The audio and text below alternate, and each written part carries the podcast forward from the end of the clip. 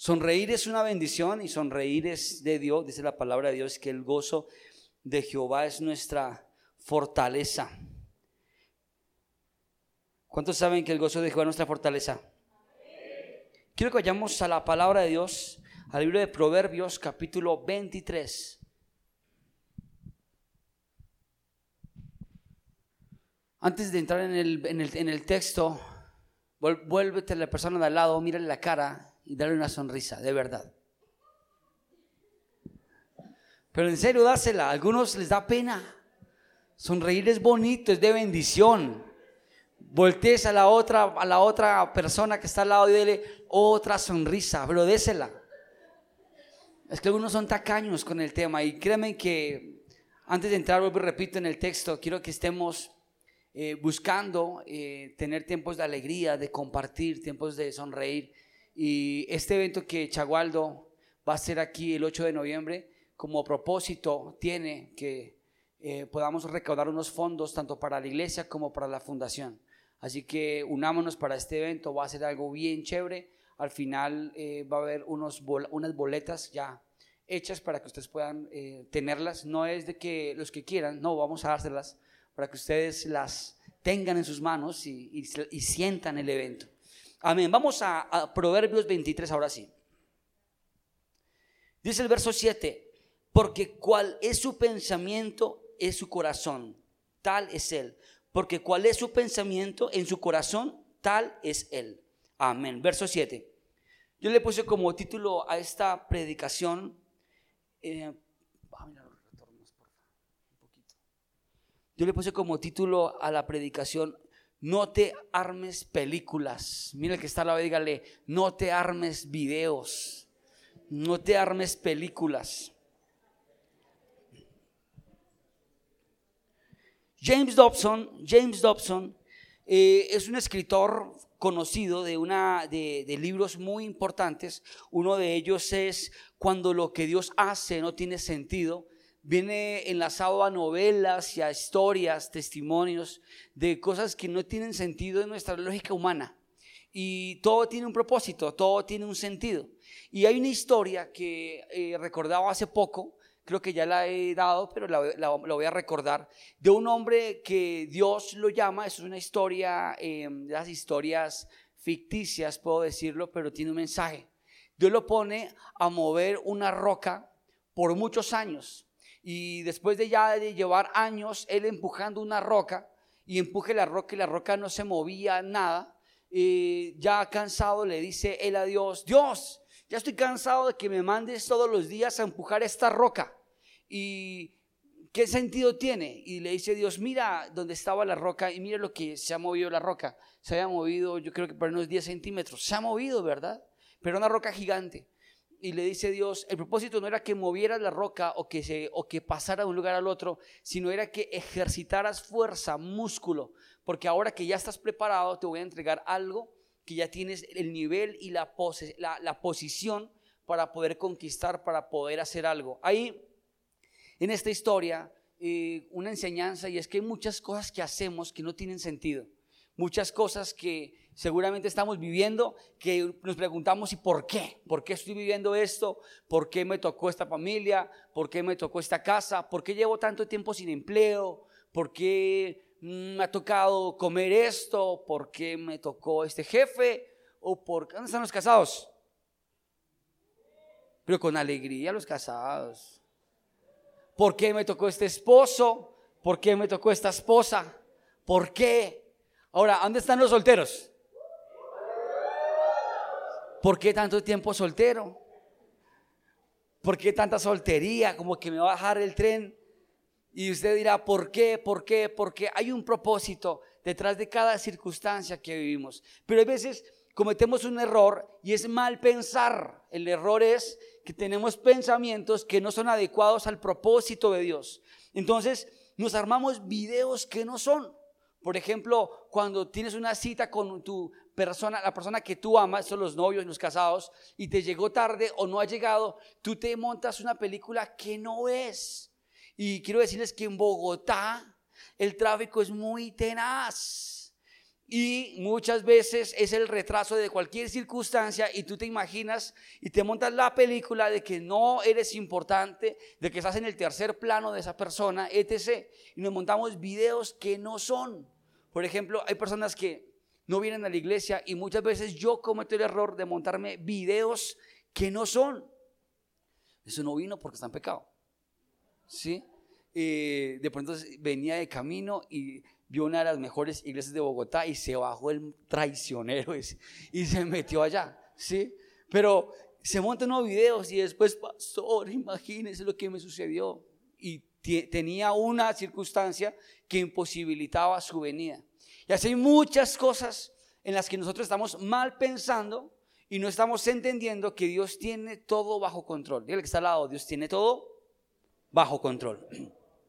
Así que no se monte videos porque nosotros somos especialistas. Yo un día eh, miraba el tema del fracaso, el tema del fracaso, el tema del miedo, el tema del temor. Y son patrones de conducta, son sentimientos de cosas negativas que no existen. O sea, el, el, temor son cosas que no son reales. Y nos creamos películas que no son. Por ejemplo, en casa, yo no sé si a ustedes les, les, les pasó, les pasa o les ha pasado, eh, o, los, o, lo, o, ustedes recuerdan de sus padres.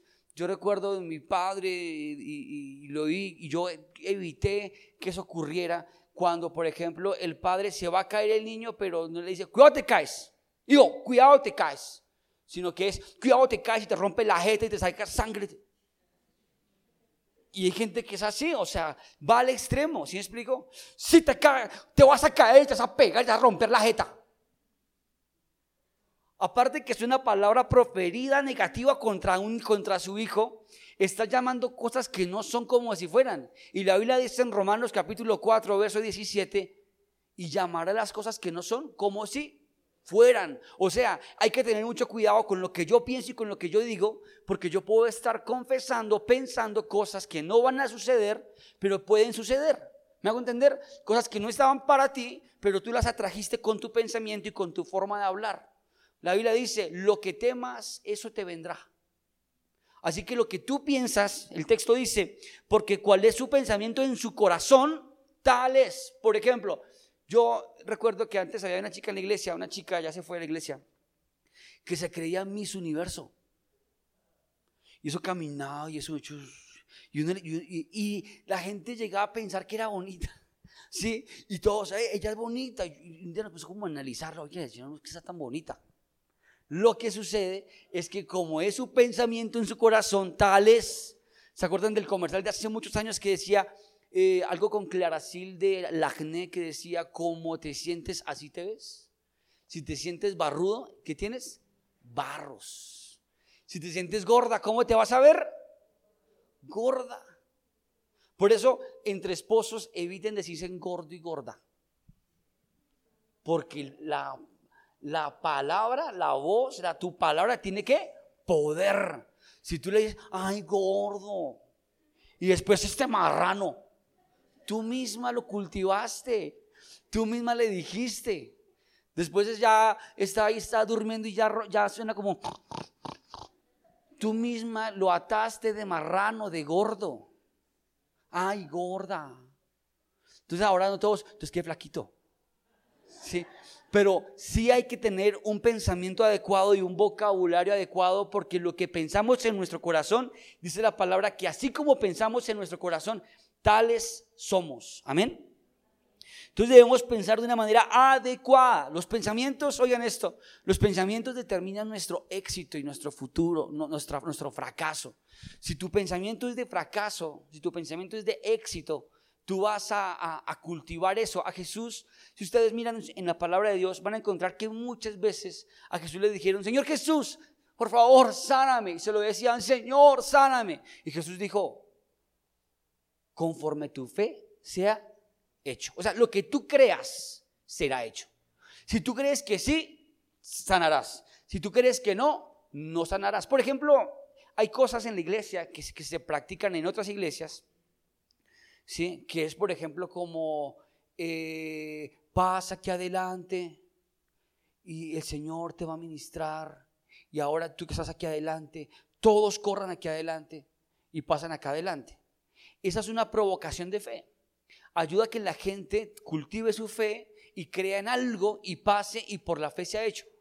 Hay una ley que Jesús dijo, si tuvieres fe como un granito de mostaza, así de chiquitico, podrás mover una montaña. O sea, la fe es universal, es para todos, pero va de acuerdo a lo que tú creas. Dios trabaja en sociedad contigo. ¿Me estás copiando? Dios quiere sanarte, pero si tú crees. Dios quiere bendecirte, pero si tú crees, si tú piensas adecuadamente. Por ejemplo, cuando tú te miras en el espejo, ¿a quién ves? ¿Quién es la persona que tú ves en el espejo? Ahora, ¿cuántos superaron ya los 30 años? Den un fuerte grito de júbilo.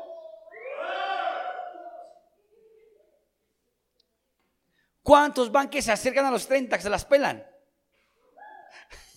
Por aquí hay un. Ahora, los que superaron los 30, superaron, yo aún no los he superado.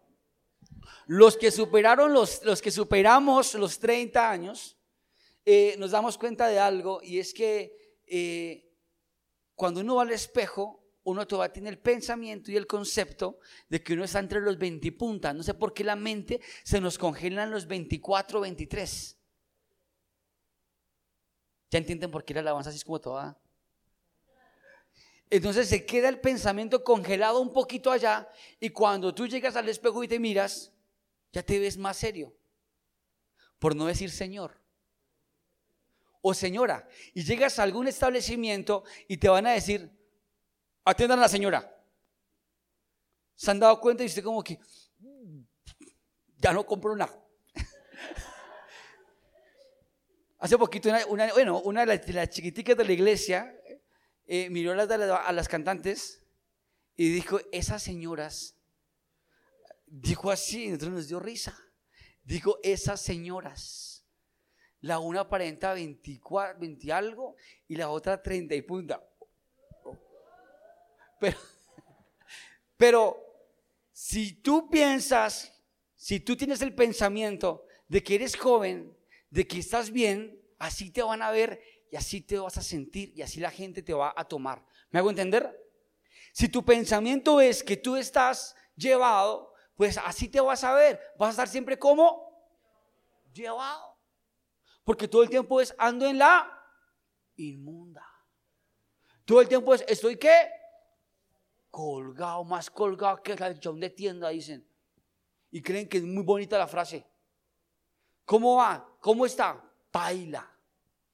Aparte que el concepto, aparte que es un poco ñero decirlo de esa manera, ¿sí? Por si alguno dice eso, me perdona lo despectivo. Pero aparte de eso, tú tienes que tener un pensamiento adecuado de que eres próspero. Cuando estás en el espejo, si te ves un toquecito mayor, tú así tengo más pinta de empresario. Amén. Si te ves un poquito cachetona, gordita o gordito, me estoy poniendo más repuesto. Si me hago entender? Me estoy viendo más interesante. Y así la gente te va a ver. ¿Me están copiando? Pero si tu pensamiento, tu pensamiento es de fracaso, de caídas, de que no tienes. Por ejemplo, a mí no me gusta pobre, pobretearme o, o buscar autocompasión o no me gusta que me tengan lástima.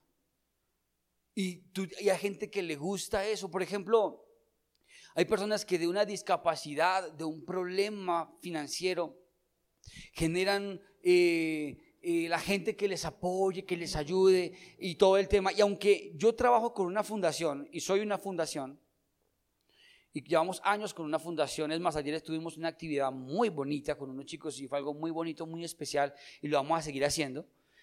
Eh, y me toca a mí poner la mano para que las empresas ayuden y todo el tema. Hay que aprender a hacerlo, pero teniendo criterio y teniendo deseo, porque es que es una, uno es un vehículo, uno es un canal de bendición y uno, y uno debe tener un pensamiento adecuado. Por ejemplo, yo recuerdo hace años atrás que mi pensamiento era ayuda con lo que quieras, cuando puedas y lo que no te sirva. Lo que no te sirva dándolo. Y recuerdo que a la fundación llegaban solo cosas dañadas, sucias, basura. Un día la pastora recuerdo que se fue por allá a recoger una donación y me llama y me dice, amor, me dieron dos bultos de bendición. Y cuando llegué, cuando llegó en el taxi con dos bultos de bendición, eran dos bultos de ropa sucia, llena de pulgas, resucia, ropa interior sucia. Y yo dije, Dios, ¿qué me quieres enseñar con esto? Ahora, todo es un proceso, todo en la vida es un proceso. Dios comienza a uno a procesarlo, pero uno tiene que tener el pensamiento adecuado de qué es lo que tú vas a hacer y para dónde vas. ¿Me estás copiando? Si tú apuntas a cierto punto, a cierto lugar, allá vas a llegar si ese es tu pensamiento. Si estás pensando de manera adecuada. Segunda de Corintios capítulo 10 dice, verso 5, dice, derribando argumentos y toda altivez que se levanta contra el conocimiento de Dios y llevando cautivo todo pensamiento a la obediencia a Cristo. Fíjense que lo que Pablo dice es que tenemos que tener nuestro pensamiento sujeto, cautivo a la obediencia de Cristo. Diga conmigo, obediencia. Diga conmigo, obediencia. Obediencia. Cristo quiere que tú tengas, nuestro Señor quiere que tú tengas tu pensamiento sujeto, cautivo a la obediencia de Él. Porque si tú decides obedecer su palabra, vas a encontrar que en su palabra hay cosas, hay, pensamientos de bendición. O sea, si tú miras la Biblia, la Biblia está llena de bendiciones. Si tú miras la Biblia, ¿qué dice la palabra de Dios? Todo lo puedo en Cristo porque Él que me fortalece. Entonces, tú tienes un pensamiento de que todo lo que puedes. Entonces nada te queda grande, tienes un pensamiento adecuado de que eres un conquistador, de que eres grande, de que puedes tomar posesión y posición de lugares y, cosas. Por ejemplo, eh, yo siempre he creído que eh, hay personas que llevan mucho tiempo solteras, no es porque el propósito de Dios es que se queden solos, no, es porque les ha faltado tener, ahora, esto para los que quieren casarse, ¿no? Porque algunos tienen el llamado de Pablo. ¿Quién tiene el llamado de Pablo de quedarse solos, solo para siempre? Uy, aquí hay una que tiene el llamado de Pablo. Por ahí hay alguno que está orando, entonces ya quedó desmotivado. Eh, pero los que tienen el llamado de Pablo de quedarse solos, pues no hay problema. Pero los que, ¿cuántos anhelan casarse? No, en serio, en serio, Dios, míralos, por favor. ¿Cuántos anhelan casarse? A ver. Señor, míralos. Ahora, muchas veces la pinta es importante, tener dinero es importante, pero lo más importante es el pensamiento que tú tienes. Porque hoy en día, infortunadamente, las mujeres están viendo en los hombres pensamientos que no son adecuados. Hombres que ahora gritan como mujeres. ¡Ay! Y no estoy siendo despectivo ni nada de esto, pero sí los hombres, por favor, tengan visión, proyectesen. Amén. Tengan un pensamiento adecuado de prosperidad. Las mujeres están buscando tener al lado un hombre que tenga visión. Y cuando el hombre no tiene visión, ¿qué toca hacer? la mujer despertar. ¿Sí o no? Entonces ahora las mujeres, mire, por ejemplo, yo en, el carro y, de pronto hay un retén y yo automáticamente miro, si me para un hombre yo, ah, tranquilo, pero si me para una mujer, ah, empezando que me pone nervioso. Porque es que ellas son, una bendición, las mujeres, amén. Son una bendición, ¿dónde están las mujeres? son una bendición. Es más, yo en los años que tengo fundación, tener niños es una bendición. Y tener niñas es una rebendición. Porque eh, ellas son diferentes, pero fruto de qué? Fruto de que los hombres han perdido visión. Ahora, ¿quiénes son las visionarias? Las mujeres. Sí. Ahorita que yo encuentro mujeres más empoderadas que los hombres. ¿Cuántas mujeres me apoyan con eso? ¿Cuántos hombres me apoyan con eso? y esta predicación es porque las mujeres me la solicitaron. Pero quiero decirles que las mujeres están tomando posiciones y están tomando un pensamiento adecuado, resultado de que el hombre perdió el enfoque, el hombre ya no tiene visión. El hombre infortunadamente ha perdido ese rol de visionario, de tener un pensamiento adecuado y cuando tiene un problema, ¿a quién pone? Amor, ve tú. Abre tú. Se metió un ratón. Amor te corresponde a mí deja de matar las culebras financieras y tú matas ese rato. Y quiero decirlo con sinceridad porque me ha pasado. Y en eso sí lo digo con humildad y con, con criterio. Un día se metió un ratón, estaba viendo una película y el ratón cae del techo. ¡Pah! Así, cuando, cuando, ah, no, no, estaba colgando ahí. Estaba que colgaba ratón y lo ven y dicen, Y yo, y yo dije, una escoba, rápido, una escoba, todos escoba, allá, allá. Y buen líder yo, hágale esto. Y cuando yo me fui montando en el sofá, hágale. y le dije, y no estoy mintiendo, y yo no sé qué reacción tuve y comencé a gritar la pastora, amor, rápido, Y ella era como, cuando, pa, cae el ratón. Y cuando cae, la pastora me da, ella no necesitó escoba, nada, con el zapato, ¡pa! Y yo, esa es mi esposa. Pero en ese momento yo estaba parado, no sé cómo, encima del sofá, en la parte de la cabecera, ya trepó al techo. ¡Ay, mi amor, te amo! en eso sí ya es más fuerte, gloria a Dios. Entonces, claro, pero anteriormente no, el esposo era el que mataba al ratón. ¿Cuántos esposos están conmigo con eso? Que ellas sean las asesinas de los ratones. Entonces hay que tener un pensamiento adecuado para los roles que Dios nos ha entregado. Porque si a ti Dios te dice y te pone una empresa, es porque Dios sabe que tú puedes. ¿Qué tienes que hacer? ¿Cambiar qué? Tu pensamiento, pensar que lo que se te entregó es porque Dios sabe que tú puedes hacerlo. ¿Me copias? Si a ti te, dicen, por ejemplo, no sé, ahorita en periodo de elecciones pasó una cosa loquísima, rara, no sucede realmente, pero pasó. Hola, ¿cómo estás? Imagínate que tengo dos mil personas que quieren votar por el que yo le diga. Yo quiero que tú seas el próximo concejal de Bogotá. ¿Yo? Si tú ya los votos y tú miras y si tu nombre apareció, lo registraron, movieron una maquinaria política y resultaste concejal de Bogotá. Yo pregunto, ¿tú asumes el rol o dices, no, un momentico, pueden votar por mí, tengo la posición, los escoltas, todo, yo no voy.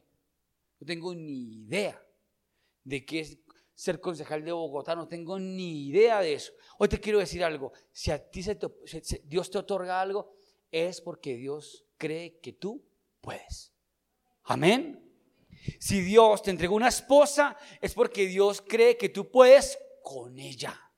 Si Dios te entregó a ese esposo acuerpado, por no decir gordo, no estamos en otra, otro lenguaje, acuerpado, lleno de fuerza, de vigor, es porque Dios cree que tú puedes con él. Amén. Entonces debes tener un pensamiento adecuado. Ahora, si no tienes a nadie, es porque Dios sabe que tú puedes ser la vaquera solitaria. No, no, no. Es porque te falta tener un pensamiento adecuado. A partir de ahora vas a llamar las cosas que no son como si fueran, pero en fe, pero declarado pensando adecuadamente. Por ejemplo, los solteros, si se levantan un día y están solos, hágase dos tintos y vaya a la habitación y dígale, amor, por fe, amén y tómeselo con él o con ella, invisible ahí. Si alguien te ve, va a decir, se enloqueció, pero es que tú estás llamando lo que no es como si fuera. Amén. Abra esa nevera y diga, abra el congelador y, uy, ¿qué como hoy? Pescado, carne, pollo. Ah, a comer huevo. Pero ten el pensamiento adecuado. Amén. Anda con las llaves de un vehículo. Consíguetelas. Ve a algún lado donde sacan copias y compras la llave. Vente más allá, por favor. Y ando con la llave todo el tiempo. Mi carro está parqueado. ¿A dónde? en algún lugar del mundo, pero mi carro está ahí. Amén. ¿Vas a creerlo o no? ¿Vas a caminar como si Vas a caminar como una persona próspera, con un pensamiento adecuado. Una persona próspera, ¿cómo camina? Levanta la cabeza, saca pecho, camina hasta con estilo. Chévere.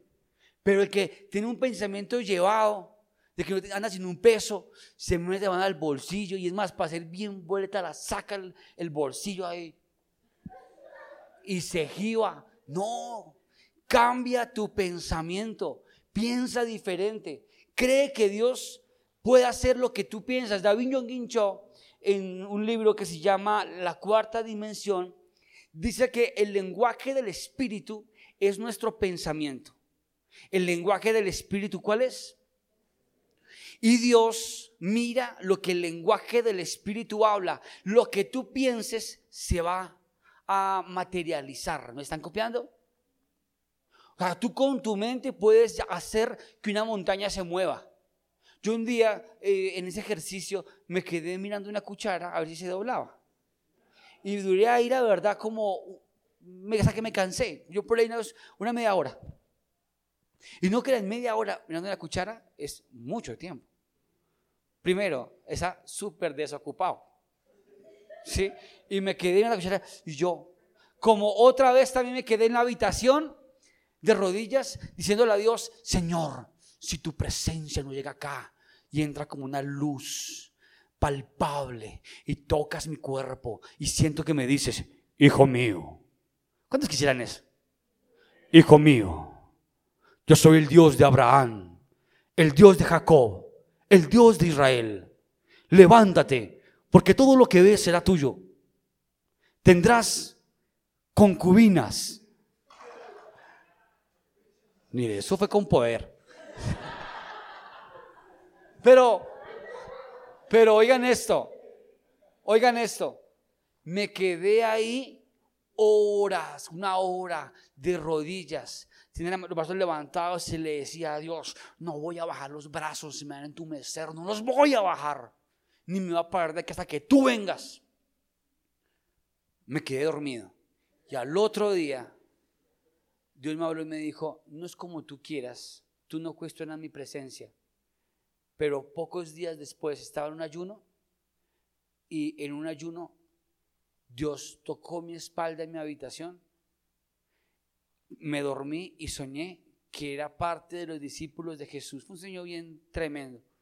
Sí, fui discípulo de Jesús, pero yo no llegué a la parte bonita cuando Jesús multiplicó los panes y los peces en el sueño. No, estaba en la persecución. Yo era un discípulo y estaba en la persecución, pero Dios me permitió experimentar su presencia. Me, permitió sentir su presencia en mi habitación.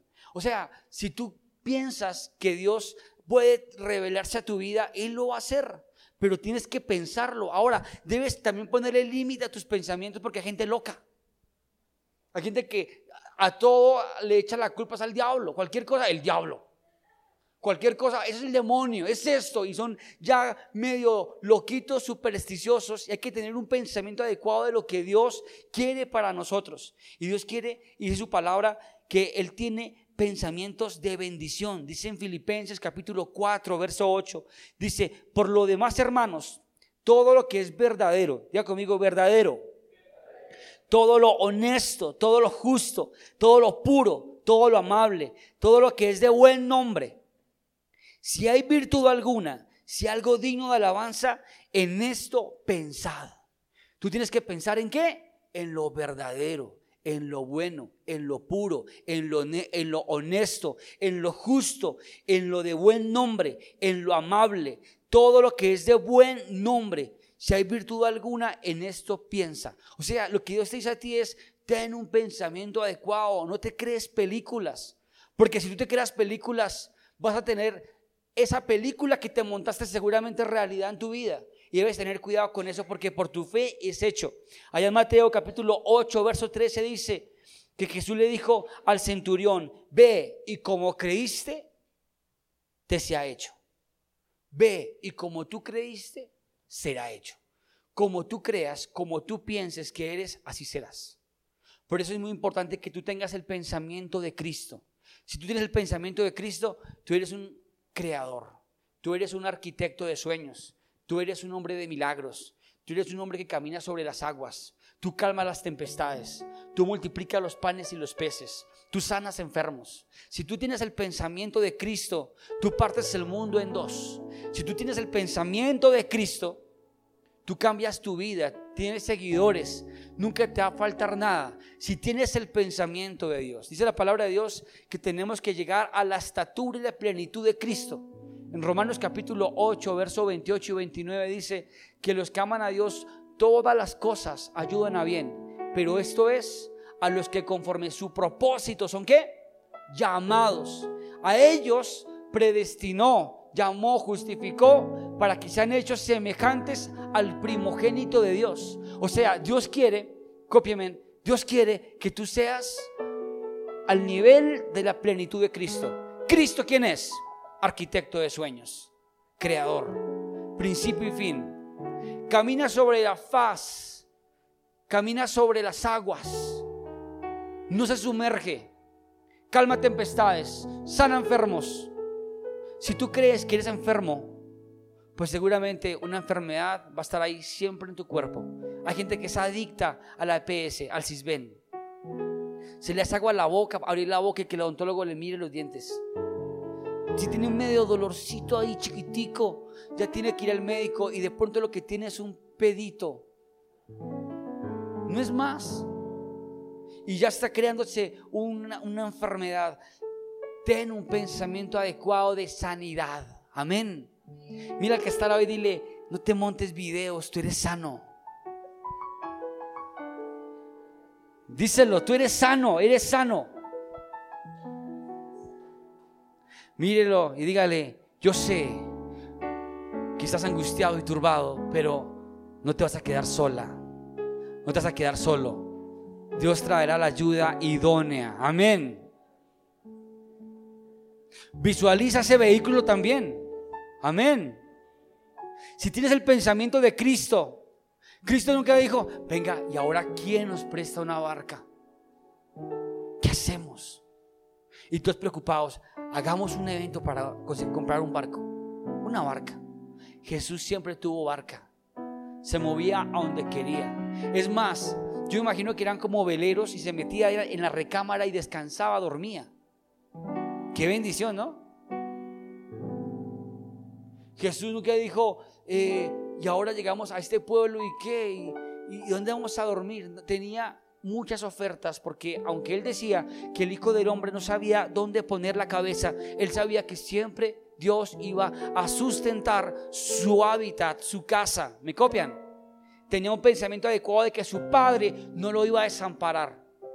Tiene el pensamiento adecuado de que tienes un padre que lo tiene todo. Amén. ¿Me están copiando? Si tú ves a un hijo que tiene, a un niño que tiene un hogar disfuncional, que su padre no provee o que nunca ha respondido por él, su pensamiento tiene unas afectaciones emocionales y psicológicas que hacen que de pronto dude y tenga temor. Es más, seguramente ni saluda. Buenas, no saluda. Sigue. ¿Quieres comer? Pero si tú miras a un niño de hijo de papi y mami, ¿cómo es? Fastidioso, abusivo, todo fresco, relajado. ¿Quiere comer? No. Siempre está lleno. No le importa nada porque tiene la cobertura de su padre. Y si tú tienes la cobertura de Dios y tienes el pensamiento adecuado de que eres hijo de Dios, no andas por ahí mendigando, pasando hojas de vida donde no es. En lo que sea en lo que sé y como sé. Vas a comenzar a pensar que los mejores lugares te necesitan. Tú no necesitas a ellos, ellos te necesitan a ti. Amén. ¿Me copian? Ten el pensamiento de que en las empresas a ti te necesitan. Entonces, ¿tú cómo llegas? ¿Es digno? Eh, ¿Dónde está mi oficina? Amén. ¿Lo crees? Lo que tú vendes, la gente lo necesita. Lo que tú eres, la gente lo necesita. ¿Me copian? Ten ese pensamiento. Ten el pensamiento de que tú como mujer y tú como hombre eres valioso para el mundo. La gente te necesita. Tú no necesitas mucho de ellos para estar mendigando. Un pensamiento como el de Cristo. A Cristo lo seguían. Dice la Biblia que a Jesús lo seguían las multitudes. No dice la palabra de Dios que mantenían los apóstoles volanteando. Jesús, Jesús, Jesús, Jesús, Jesús, Jesús. Vengan, síganlo Jesús. Es más, Jesús decía, callado. Jesús sana a un enfermo, no diga nada. Y las multitudes lo seguían. Y no lo seguían por un ratico, por horas enteras. ¿Tú quieres tener ese poder de Jesús? Que la gente te siga. Ay, quiero invertir contigo. Oye, yo siento que, que tú tienes algo y tengo un dinero y quiero que tú contigo. ¿Te gustaría? ¿Sí o no? Ten el pensamiento adecuado, ten el pensamiento de Cristo. Amén. En todo lo bueno, en eso piensa, en lo puro. Deja de pensar en lo malo. Sácate de la cabeza todo lo que los medios de comunicación dicen.